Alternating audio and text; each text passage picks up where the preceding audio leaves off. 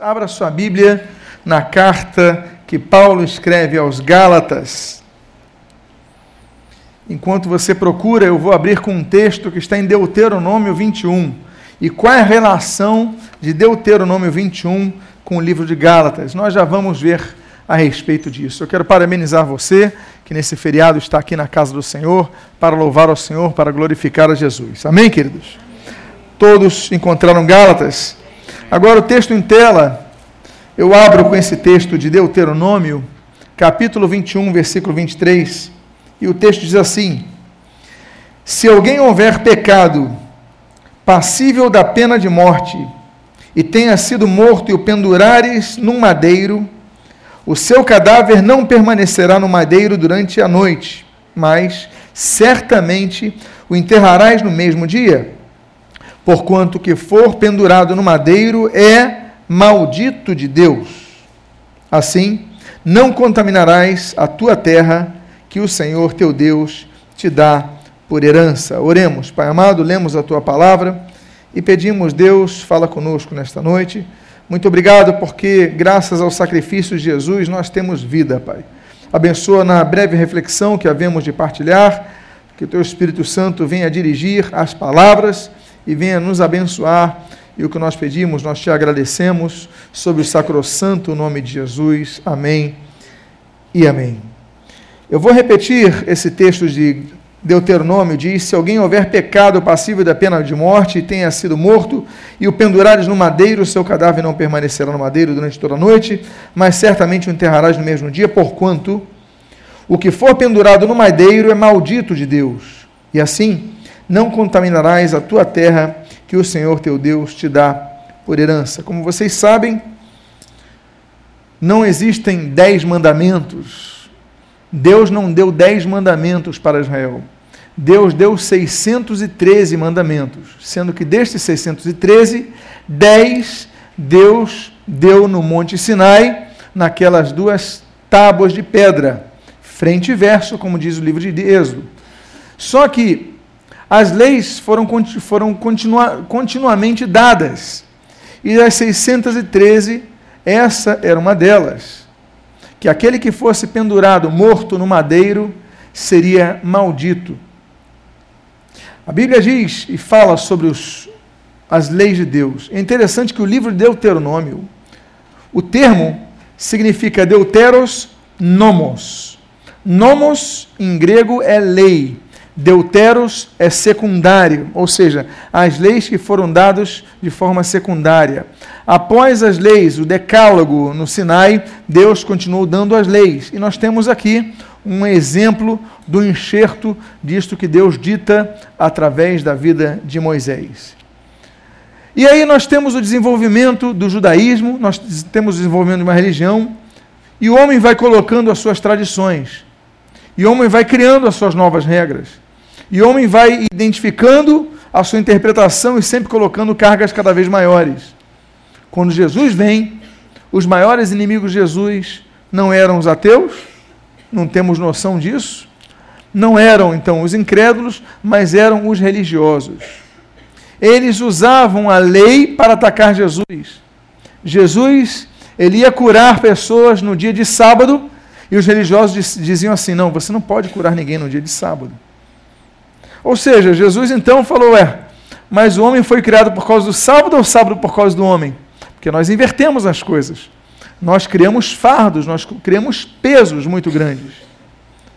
Quando Paulo escreve a carta aos Gálatas, é uma das primeiras cartas de Paulo, alguns entendem que é a primeira, outros entendem que em 1 Tessalonicenses é a primeira carta que ele escreve, não importa, mas naquela época, naquela década, Paulo escreve a carta de Gálatas porque havia um problema na igreja. O problema que a igreja Gálata estava vivendo era um problema que ela estava sendo atacada por várias frentes. Nós tínhamos os judaizantes, nós tínhamos os gnósticos, nós tínhamos os galicanos e nós tínhamos os antinomianos. Eu sei que estou falando um pouquinho grego para vocês, mas não tem problema, eu explico.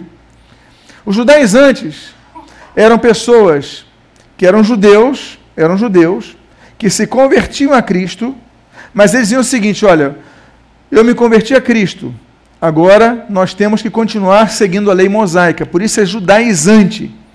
Então eles falam, não, tem que circuncidar, tem que seguir a lei de Moisés e tudo mais, judaizantes.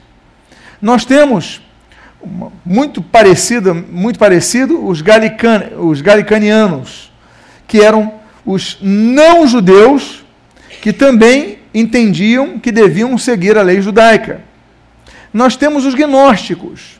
Os gnósticos eram uma religião esotérica que acreditava em muitas coisas e alguns eram extremistas em relação ao ascetismo e outros eram extremistas em relação à libertinagem.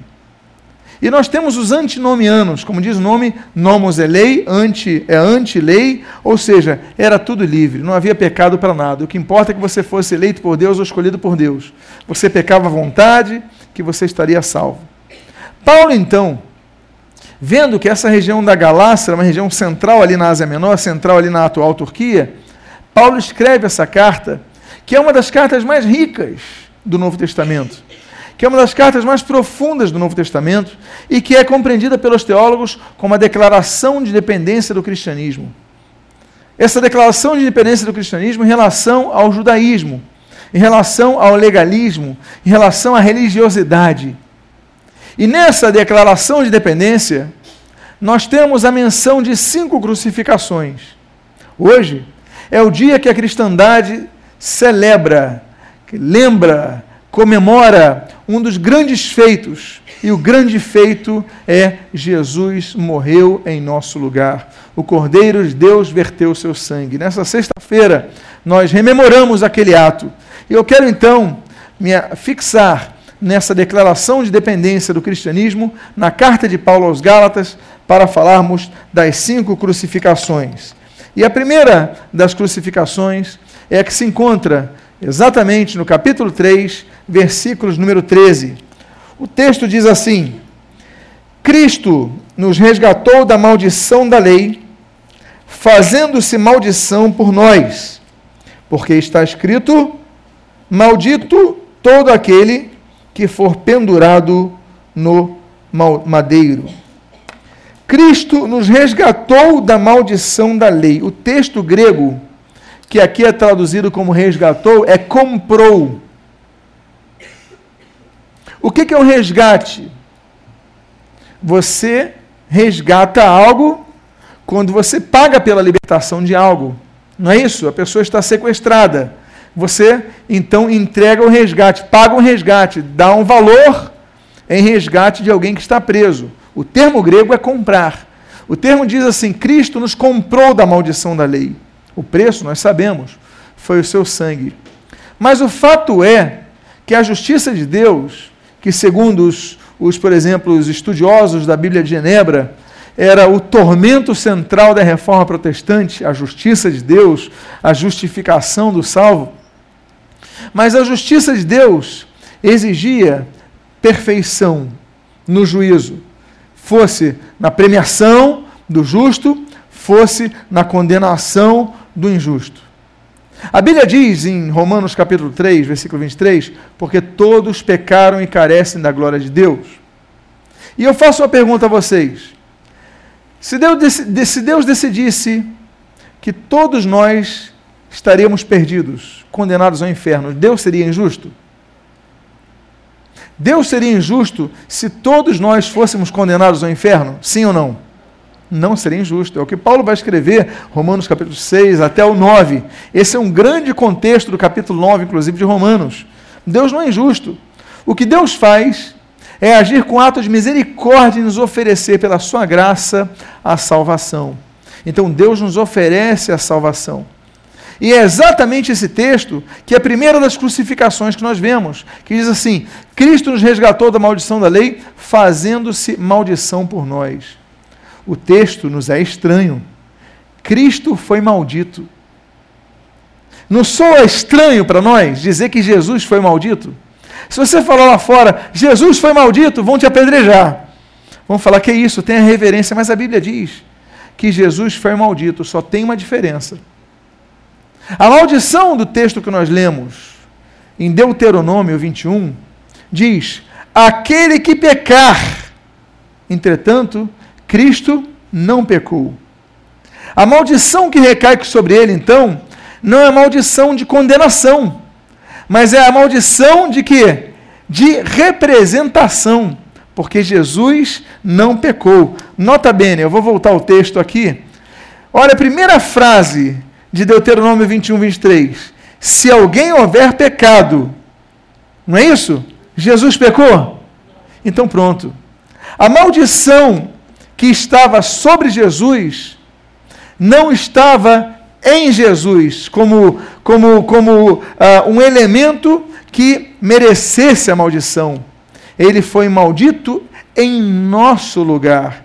Foi uma, uma questão de substituição. Por isso que nós devemos valorizar datas como hoje, que Jesus foi crucificado em nosso lugar, e diz o texto, fazendo-se maldição por nós, fazendo-se maldição por nós.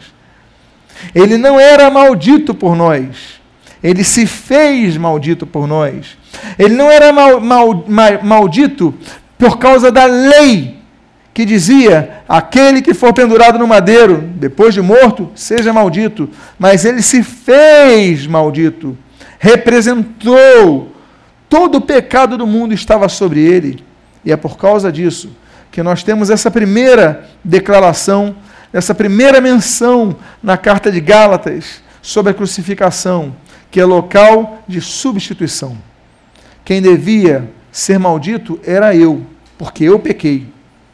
Quem devia ser amaldiçoado era você, éramos nós, porque nós pecamos. Por natureza, seríamos amaldiçoados com a maior das maldições. E a maior das maldições é a separação de Deus. Não existe maldição maior. Não que o inferno caia sobre sua cabeça, isso não é nada. Se Deus estiver comigo, o inferno pode cair sobre minha cabeça, eu não vou ser atingido, Deus vai me proteger. O problema não é o inferno, acidente, é, morte, é, doença, praga, perseguição, nada. Até porque Paulo fala, quando escreve aos Romanos, Olha, nada vai me separar do amor de Deus. Não é perseguição, espada, nudez, fome, nada, nada vai me separar do amor de Cristo. Então nada pode me separar. Então a maldição maior de todas as maldições, a pior de todas, não é algo que seja lançada sobre nós, mas é algo que deixa de estar sobre nós a presença de Deus. É por isso que nós, impressionados pela frase de Jesus, ele diz assim: Deus meu, Deus meu, por que me desamparastes?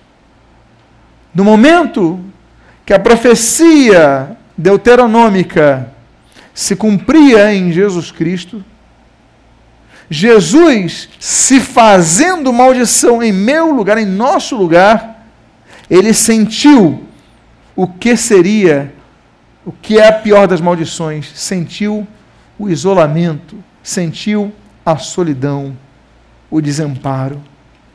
E nós temos que entender que crucificação é resgate. Por isso, diz o texto, Cristo nos resgatou. Cristo pagou o preço do resgate, como se nós fôssemos condenados. Imagina a cena: você caminhando para o cadafalso, e ali está você caminhando e ali está a forca, e aí chega o carrasco, coloca a corda sobre o seu pescoço, amarra a corda, ele vai pegar aquela aquela aquela uh, alavanca, ele põe a mão na alavanca e quando vai puxar, alguém fala: "Para!" Compraram o resgate dele. E é isso que Jesus faz com cada um de nós é substitutiva a sua morte. Essa é a primeira das crucificações, das cinco crucificações mencionadas por Paulo na carta aos Gálatas. A segunda está nesse texto que nós vamos reparar, no capítulo de número 2, e nós lemos no versículos, nos versículos 19 e 20. Porque eu, pela lei, estou morto para a lei, para viver para Deus já estou crucificado com Cristo, e vivo não eu, não mais eu, mas Cristo vive em mim. Então a primeira coisa que nós vimos é Jesus foi crucificado no nosso lugar, mas agora nós vemos que nós estamos crucificados com Cristo. Vou voltar ao texto. Porque eu pela lei estou morto para a lei, para viver para Deus. Já estou crucificado com Cristo. E vivo não mais eu, mas Cristo vive em mim. E a vida que agora vivo na carne, vivo pela fé no, do Filho de Deus, o qual me amou e se entregou a si mesmo por mim. Nós, se, primeiro texto, primeiro tema, primeira crucificação, Cristo foi crucificado em nosso lugar. Segundo ponto que estamos vendo agora, nós fomos crucificados com Cristo. Ele morreu em nosso lugar, mas junto a ele estávamos nós, os nossos pecados, os nossos delitos, os nossos erros, as nossas falhas. Por isso, eu acho muito interessante, porque ele fala: agora eu vivo, não eu, mas Cristo vive em mim. Por quê? Porque nós fomos crucificados com Cristo. Aquela morte, então, quando nós vemos aquele quadro, aquelas imagens, aquelas cenas dos filmes, nós vemos sempre três cruzes ali. Nós vemos ao, ao lado direito e ao lado esquerdo de Jesus dois ladrões. Mas na cruz do meio, nós só vemos Jesus. Essa é a cena que os soldados romanos viram. Essa é a cena que as Marias e o João viram. Essa é a cena que aquela multidão que viu a, a, a crucificação observou. Mas essa não é a cena real. Porque na cena real, quem estava naquela cruz não é apenas Jesus, era você, era eu, era cada um de nós, e estamos representados ali. Por isso ele fala assim: Eu já estou crucificado com Cristo, e vivo, não eu, mas Cristo vive em mim. Quando Paulo escreve aos Colossenses, no capítulo número 3, versículos número 1, ele fala assim: Se ressuscitastes, pois, com Cristo, pensai nas coisas que são do alto e não nas que são da terra. A crucificação exige de nós uma nova forma de olhar as coisas.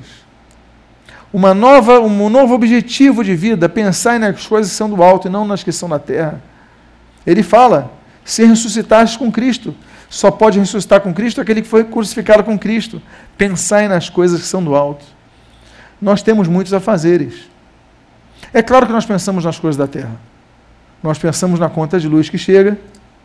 Nós pensamos na crise econômica que vivemos. Não é verdade? Quem não está passando por crise nesse Brasil? E que está gerando a crise política, naturalmente. Há uma crise moral muito grande. Há muitas crises. Nós temos problemas, problemas familiares, problemas profissionais, problemas de saúde. Nós pensamos nas coisas que são da terra. Nós vamos no supermercado e quando vamos passar, pagar a conta, nós levamos um susto, pensamos nas coisas que são da terra. Claro, é óbvio. Mas o texto diz para nós não deixarmos de pensar nas coisas que são no alto. Porque muitas vezes a nossa inquietação acontece, nós ficamos tensos, atribulados, sem paz. Por quê? porque nos esquecemos que o segredo é aquilo que Jesus fala em Mateus capítulo 6, versículo 33. Buscai, pois, em primeiro lugar o reino de Deus, a sua justiça e as demais coisas vos serão acrescentadas. Nós devemos, em primeiro lugar, buscar as coisas do alto. As coisas da terra nós vamos lidar, claro, problemas nós vamos enfrentar, claro, mas não podemos deixar de pensar nas coisas do alto. Há pessoas que só procuram as coisas do alto quando estão enfermos, quando estão doentes, vão procurar a Deus. Quando vão fazer uma entrevista de emprego, vão procurar a Deus. Quando vão fazer uma prova do vestibular, vão procurar a Deus. Mas a busca do alto é a prioridade de nossas vidas. Por isso que Paulo, antes de falar de pensar nas coisas do alto, ele fala de ressuscitarmos com Cristo. E antes de falar de ressuscitarmos com Cristo, ele fala sermos crucificados com Cristo. E o que seria ser crucificado com Cristo? Não vivo mais eu, mas Cristo vive em mim. Quando ele fala, não vivo mais eu, mas Cristo vive em mim, ele nos faz, nos traz uma percepção parecida à de quem vive em família. A criança que está na casa, o filho que está na casa, ele não toma uma decisão sem, eh, digamos, resvalar nos demais membros da família. Um casal o marido, a esposa, não vai tomar uma decisão que não vai respingar no outro. Qualquer decisão que você tome vai gerar consequências nos outros, não vai gerar consequência no outro. Você é uma família, você toma uma decisão, vai gerar consequências. Muitos dos problemas familiares acontecem, inclusive, por causa disso. Decisões que são tomadas repentinamente e não comunicadas. Mesma coisa acontece com Cristo. Há decisões que nós tomamos e não comunicamos a Cristo, porque não oramos. A oração é algo tão importante, tão importante, que ela exige compartilhar. Ali fala: Não vivo mais eu, mas Cristo vive em mim. Agora é outra pessoa que vive em mim. Eu, quando era solteiro, eu era um. Quando me casei com Cláudia, passei a ser outro. Por quê? Passamos a compartilhar coisas. Compartilhe as coisas com sua esposa. Compartilhe as coisas com seu marido. Não é o compartilhar, não é importante? É importante. Agora nós temos que compartilhar com Cristo. Cristo compartilha conosco. É uma relação. Por quê? Porque nós fomos crucificados juntos morremos juntos, mas também ressuscitamos juntos. Há uma terceira crucificação que nós lemos na carta de Paulo aos Gálatas. O texto diz assim, no capítulo número 5, versículo 24 e 25: E os que são de Cristo crucificaram a carne com as suas paixões e concupiscências. Se vivemos em espírito, andemos também em espírito. Na primeira crucificação que nós vimos, nós vimos que Jesus foi crucificado em nosso lugar. Na segunda crucificação que nós lemos, nós lemos que nós fomos crucificados com Cristo. Em terceira crucificação que estamos a ver, estamos a ver que nós devemos crucificar também a nossa carnalidade. Crucificar, o que, que diz o texto? A carne com as suas paixões e concupiscências. Existem duas formas básicas de viver o cristianismo. Uma é a nominal, sou cristão, sou evangélico, sou tal, sou isso, sou aquilo. Vai no culto, vai quando quer, se compromete ou não na igreja, ótimo, você vive sua vida. Mas a outra forma é você, além de fazer isso, você ver uma vida de santificação, que é separação. Santificação, que no hebraico é kadosh, no grego é hagios, significa separar de algo, separar-se de algo. Viver uma vida na igreja é fácil, você pode me enganar, você pode enganar a pessoa que está do seu lado, você pode enganar todo mundo, mas a Deus você não engana. Mas viver, e nem o diabo você engana, porque ele está observando, anda ao nosso derredor, buscando ocasião oportuna para nos devorar, você também não engana o diabo. Agora, a segunda forma de nós vivermos o cristianismo é negarmos a nossa própria vontade, é fazer o que Paulo está dizendo aí crucificar a carne com as suas paixões e concupiscências. Concupiscência, palavra que você não vê as pessoas falando na rua. Alguém já foi na feira e já viu algum feirante falando assim: Poxa, que concupiscência, mané! Alguém já viu? Não é comum esse termo, não é isso? O que é concupiscência? É uma inclinação, é uma tendência. Isso é concupiscência, tendência a errar. É aquela, aquele, aquela tendência, eu estou com vontade de errar, você está inclinado, você está quase está parecendo torre de Pisa. Aquilo é concupiscência, é inclinação para levar o tombo. É a tua vontade de errar. A Bíblia diz que nós somos tentados, Paulo, Paulo, perdão, Tiago vai falar sobre isso, quando nós damos vazão à nossa concupiscência.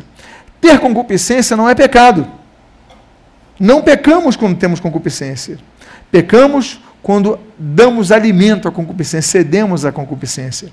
João Calvino, ele é interessante, que houve uma fase na vida dele que ele pregava com um cap. É, e, e é interessante que o, um grupo de calvinistas posterior a Calvino começou a usar o cap parecido com Calvino. Mas por quê? Ele escreveu para usar o cap? Não. Aí depois viram descobrir por que, que gerou esse costume. Porque na Catedral de São Pedro, lá em Genebra, era tão alta que uns pombos ficavam em cima ali do púlpito. E às vezes os pombos, digamos, tinham suas necessidades. E o que, que Calvino fazia? Vamos me proteger. Os irmãos entenderam mais ou menos o que eu quis dizer? E as pessoas estão continuaram a usar, é, começaram a usar esse costume e virou um costume, uma tradição, aquele cap nos primeiros reformadores calvinistas de Genebra. Mas o que eu quero dizer é o exemplo do pombo. Ninguém pode evitar que sejamos atingidos por um pombo. Eu espero que nunca tenha acontecido contigo. Ninguém pode evitar. Se o pombo tá te acertar, te acertou. Você foi tentado. Você teve uma situação que você estendeu a pecar. Você não está pecando por causa disso. O problema é se você olhar para cima, ver que o pombo está se preparando e você ficar parado e permitir que aconteça. Você não se esquivar. Aí, se ele te acertar, nesse caso, você pecou. o que, que nós devemos fazer?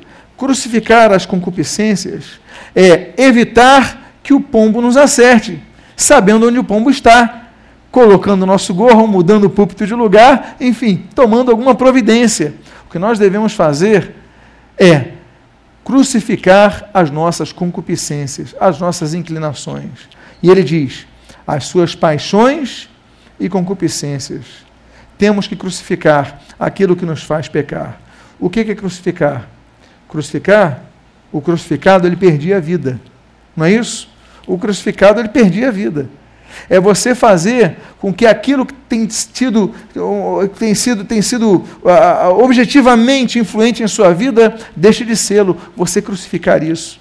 Então, outra coisa que nós aprendemos é que não basta que eu me crucifique, não basta que eu. E hoje em dia, no mundo inteiro, nós vemos cenas de pessoas se crucificando na, na, nas Filipinas. É uma tradição nas Filipinas é, pessoas se crucificarem mar, com, com prego mesmo, com martelo mesmo, colocar coroa de espinha de verdade e sangrar de verdade. Deus não quer nada disso. A crucificação que Deus espera de nós é na atitude. A crucificação de Jesus foi aquele, foi a pena de morte, a pena capital, aquilo que estava previsto na lei mosaica no madeiro, e o termo no grego não falava de cruz, os tauros vai ser o termo latim, e a metodologia usada pelos romanos importada dos persas, nós sabemos isso, mas a questão é que a crucificação verdadeira acontece quando nós crucificamos o nosso eu. Uma pessoa tinha um caso com a menina lá do trabalho dele. Eu falei: olha, a tua única forma de você se manter firme é romper definitivamente com essa pessoa. Deixa de. não responde mais e-mails, não atende mais telefonemas, não facilita. Na hora que a pessoa for almoçar, você não vai almoçar, troca seu turno do almoço. Você torna, porque vocês almoçam no mesmo horário, troca o turno. Você tem que fazer algo. O que, que é isso? Crucifica. Crucifica, não facilita. Por quê? Porque como nós pregamos, como foi pregado domingo passado, há vezes que nos achamos fortes para enfrentar um problema, mas muitas vezes o único caminho é a fuga, como foi José do Egito com a esposa de Potifar, como foi Jesus, segundo ensina ali Mateus capítulo de número 12, quando Jesus, sabendo da intenção dos fariseus de matá-lo, Jesus saiu daquela região, como foi Paulo, quando fugiu por uma cestinha, descido pelos seus discípulos, ali quando queriam matar Paulo, depois daquela questão de, de intenções de, de matá-lo, de assassinado. Então, nós devemos muitas vezes entender que crucificar a carnalidade é acharmos as formas de nós não alimentarmos isso, crucificar. Por quê? Aí o texto diz no final que você está lendo: se vivemos em espírito, andemos também em espírito. É muito difícil andar em espírito se você anda também na carne. Então, crucifica o seu velho homem. Há uma quarta, uma penúltima forma de crucificação que nós encontramos em Gálatas. Está no capítulo número 6 de Gálatas, o capítulo que vai encerrar essa fortíssima carta. E o capítulo número 6, então nós vimos na primeira crucificação, Cristo foi crucificado em nosso lugar. A segunda crucificação, nós fomos crucificados com Cristo. A terceira crucificação, nós devemos crucificar nossas paixões, nossos desejos pecaminosos, na cruz, devemos colocá-lo na cruz. A quarta é o que nós podemos ler aí nessa primeira parte do versículo número 14 de Gálatas 6. O texto assim diz: Mas longe esteja de mim gloriar-me, a não ser na cruz de nosso Senhor Jesus Cristo, pela qual o mundo está crucificado para mim. A quarta coisa que nós aprendemos, na cruz Jesus foi crucificado, já aprendemos isso. Na cruz, eu fui crucificado, nós vimos isso hoje. Na cruz, os meus desejos e as minhas paixões foram crucificadas. Mas uma coisa interessante é que na cruz, o mundo tem que ser crucificado. Não é isso que ele diz? Vou repetir, mas longe esteja de mim gloriar-me a não ser na cruz de nosso Senhor Jesus Cristo, pela qual, a cruz, o mundo está crucificado para mim. Crucificar o mundo. Nós temos uma amplitude de possibilidades que trazem à tona, esse, trecho, esse texto traz à tona. Nós podemos trabalhar em duas. Em duas centralizam todas. Uma delas é a perspectiva que a cruz dá de salvação a todos. A Bíblia diz em Tito 2,11: Porque a graça de Deus se manifestou salvadora a todos os homens. A possibilidade da salvação foi oferecida a todos, ao mundo. Outra possibilidade é do mundo ser crucificado, é do mundo ser banido de nossas vidas. Ele foi crucificado, ele foi morto, por isso ele vai falar: Não vivo mais eu, mas Cristo vive em mim. Nós não vivermos mais para o mundo. Jesus ele tinha o costume de, eventualmente, se isolar. Nós temos Jesus indo para o deserto, como diz ali, por exemplo, Mateus capítulo 4, o texto diz assim: o Espírito Santo levou, conduziu ao deserto para ali ser tentado. Jesus foi ao deserto conduzido pelo Espírito Santo.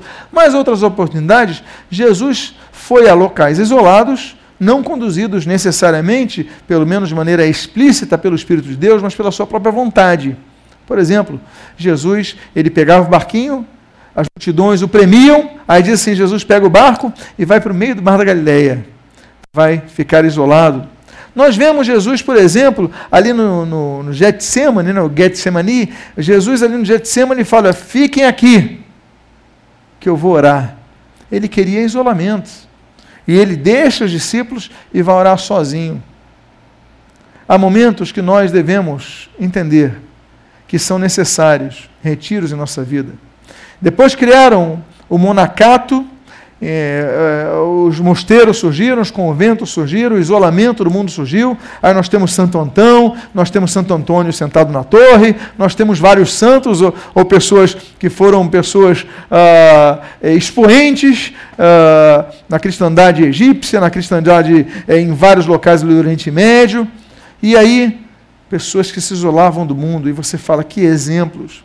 Mas Jesus ele falou o seguinte: olha eu não peço na oração sacerdotal, João capítulo número 17. Não peço que os tires do mundo, mas que os livres do mal. O isolamento, ele, se momentâneo for, é necessário. Mas Deus não espera que a gente se isole do mundo, porque Jesus ele falou que nós devemos ser luz do mundo e sal da terra onde? No mundo, na terra. Ou seja, o isolamento não é monacal. Nós não devemos nos isolar do mundo e viver uma outra sociedade distante. Não, não é isso que Deus quer. Deus quer que nós vivemos a nossa sociedade.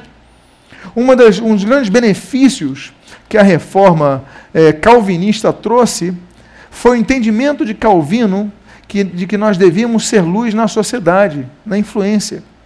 Há um grande número de calvinistas hoje, em grande parte dos governos, no sistema judiciário, porque eles entendem que nesse meio podem influenciar toda a sociedade.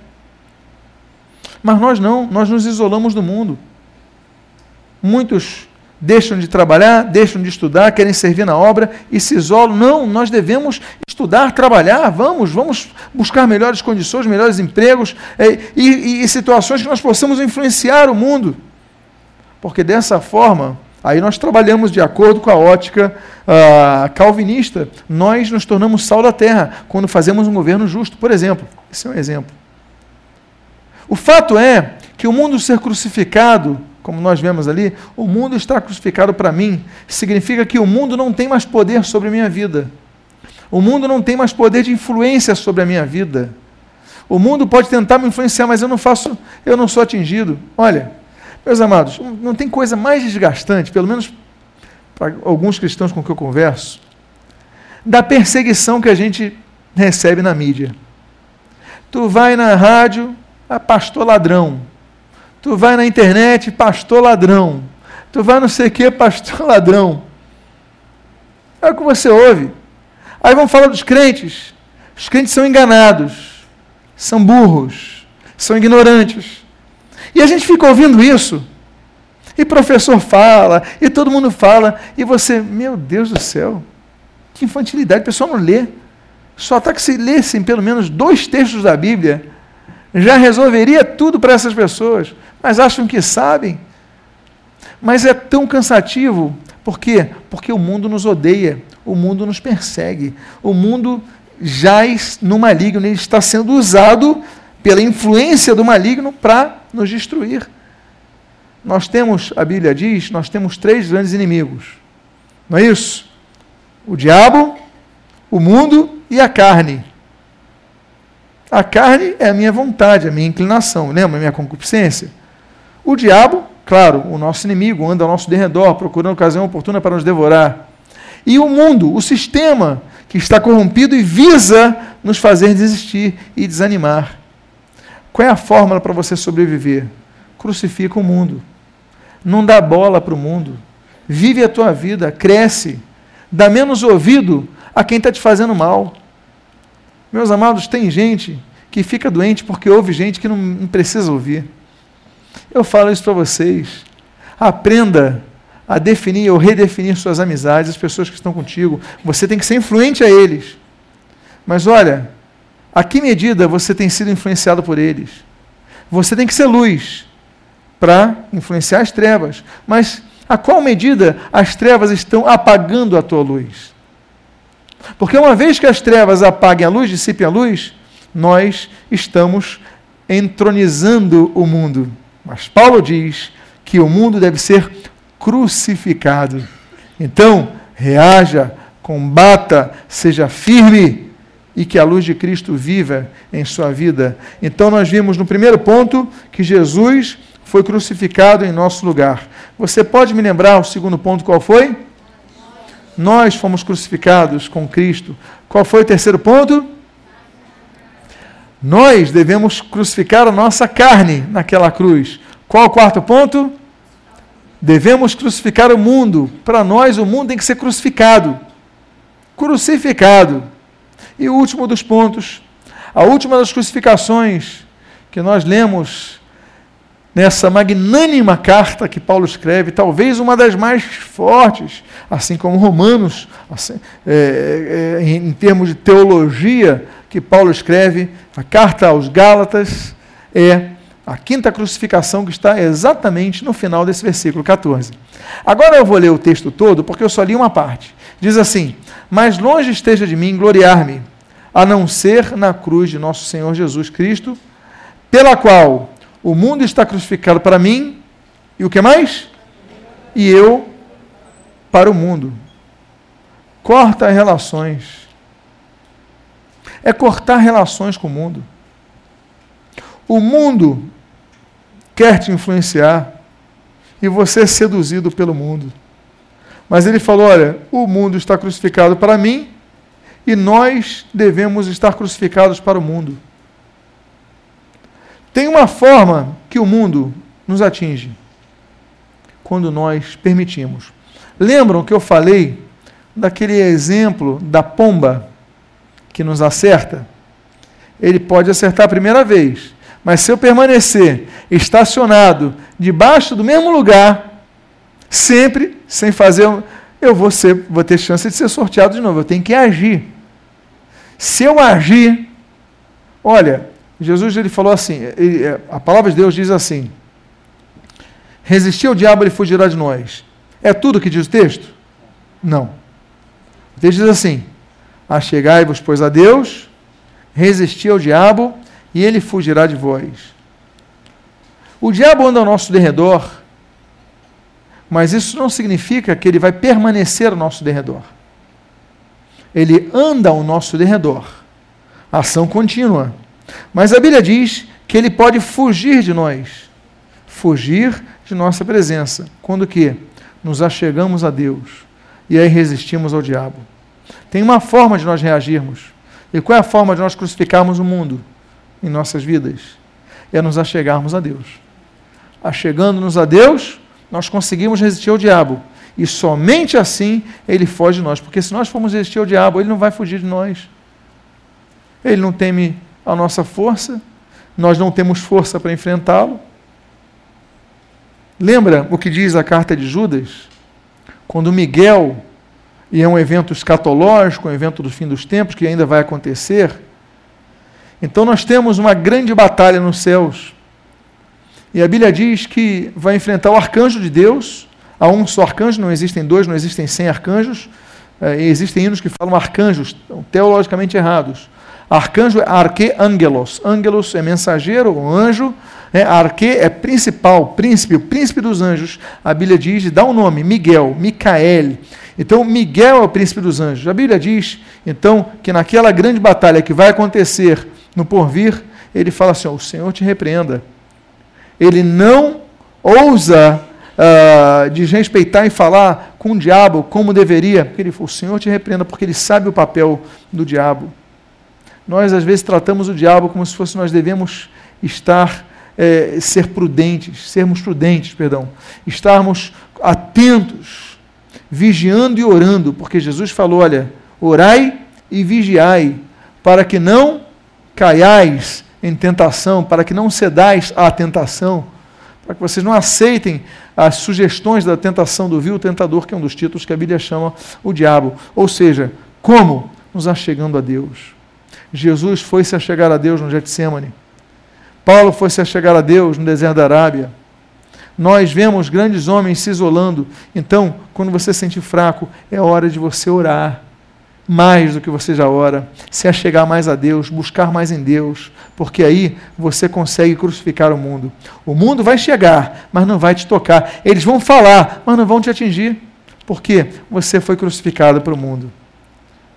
Quando nós separamos uma data como essa para falar de crucificação, eu creio que não havia data melhor, mais oportuna, porque estamos na sexta-feira da crucificação.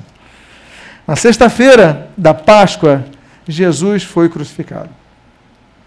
Naquela sexta-feira, ele foi entregue, ele foi julgado, ele foi condenado, ele foi crucificado. Antes do final do dia, Jesus expirou e ele disse: Está consumado. Ali é a crucificação dele. A grande questão é: será que nós podemos dizer sobre o que Deus espera de nós quanto às crucificações que nós lemos hoje, está consumado?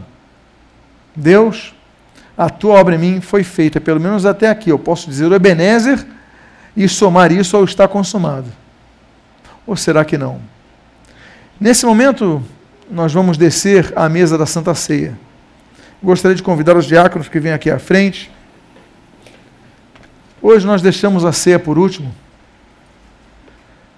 Porque eu quero falar sobre esse evento da crucificação. Eu quero falar sobre esse pão e sobre esse cálice. Os dois rememoram a crucificação. Porque a crucificação, o homem foi morto e seu sangue derramado para que a morte eterna passasse por sobre nossas vidas.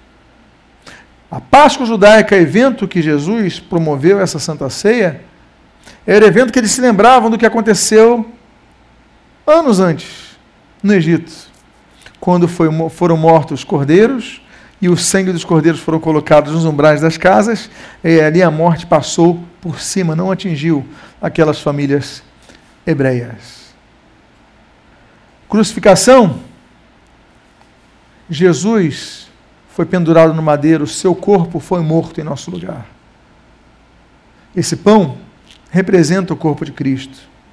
Esse pão, eu vou pegar esse título, é, a título de exemplo, esse pedaço que está na minha mão, ele é pequeno, mas eu creio que todos consigam observar. Na cruz, esse pão foi quebrado, ele foi dilacerado, foi humilhado. Jesus morreu nu naquela cruz não havia beleza nenhuma ali, ele foi quebrado. E aí, o pão quebrado, quando você quebra o pão, nós temos vários pedaços que surgem. A Bíblia diz em João capítulo 6 que Jesus é o pão que desce dos céus. A Bíblia diz que nós somos membros do corpo de Cristo.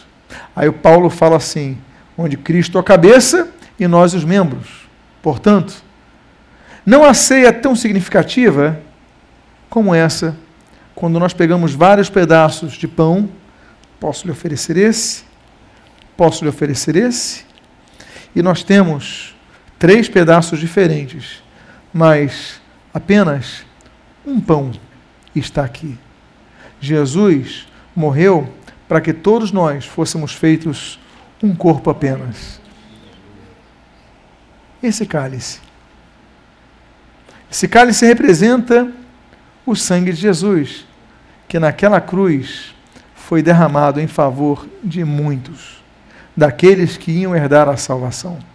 Eu quero convidar então a gentileza os nossos diáconos que, por favor, possam distribuir os elementos, possam distribuir o pão, possam distribuir o cálice, por favor. Você que já foi batizado nas águas, em qualquer igreja, pode participar. Se você não foi, aguarde um pouquinho, nós temos uvas para você participar aqui. Vou pedir que a Cláudia então leve, se alguém não foi batizado, quer participar, possa pegar uma uva, possa participar desse momento. Mas pegue os elementos. E, ao pegar os elementos, eu vou pedir uma gentileza. Fique de pé, por gentileza. Por favor.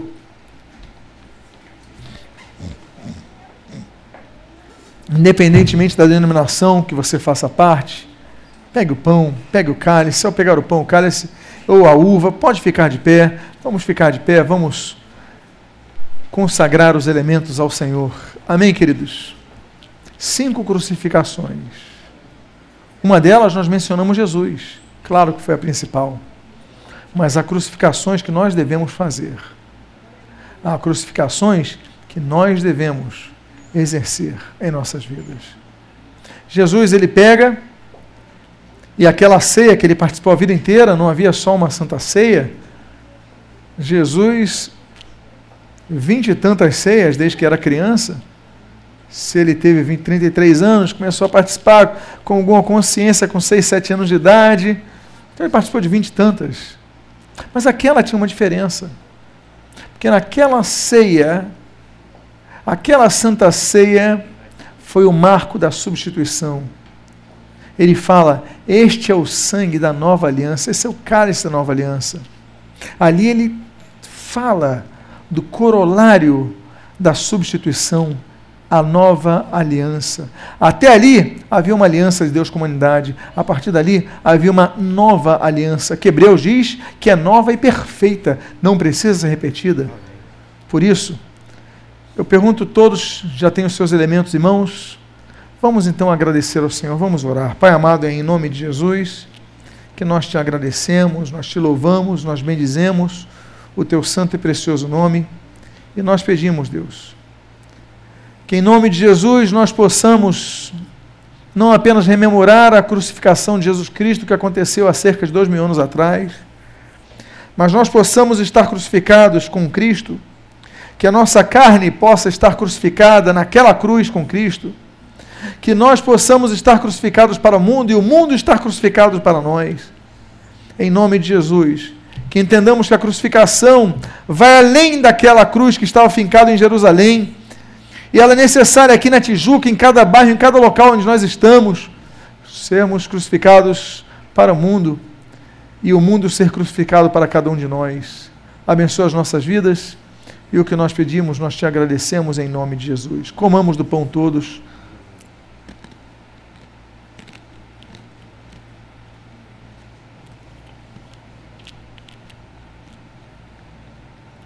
Erguemos o cálice, Deus. Nos lembrando que o apóstolo João diz que o sangue de Jesus nos purifica de todo pecado. Nos lembramos que Isaías diz no capítulo 56 que pelas suas pisaduras fomos nós sarados, pelas suas chagas fomos nós sarados. Deus, nós pegamos esse cálice, rememorando o sacrifício de Jesus e te agradecendo, porque naquela cruz ele se fez maldito por nós, como nós lemos em Gálatas, como nós lemos em Deuteronômio, ele se fez maldito para que nós tivéssemos vida. Ele morreu em nosso lugar. Nós te louvamos, nós te bendizemos, nós te agradecemos. Em nome de Jesus. Bebamos todos em nome de Jesus.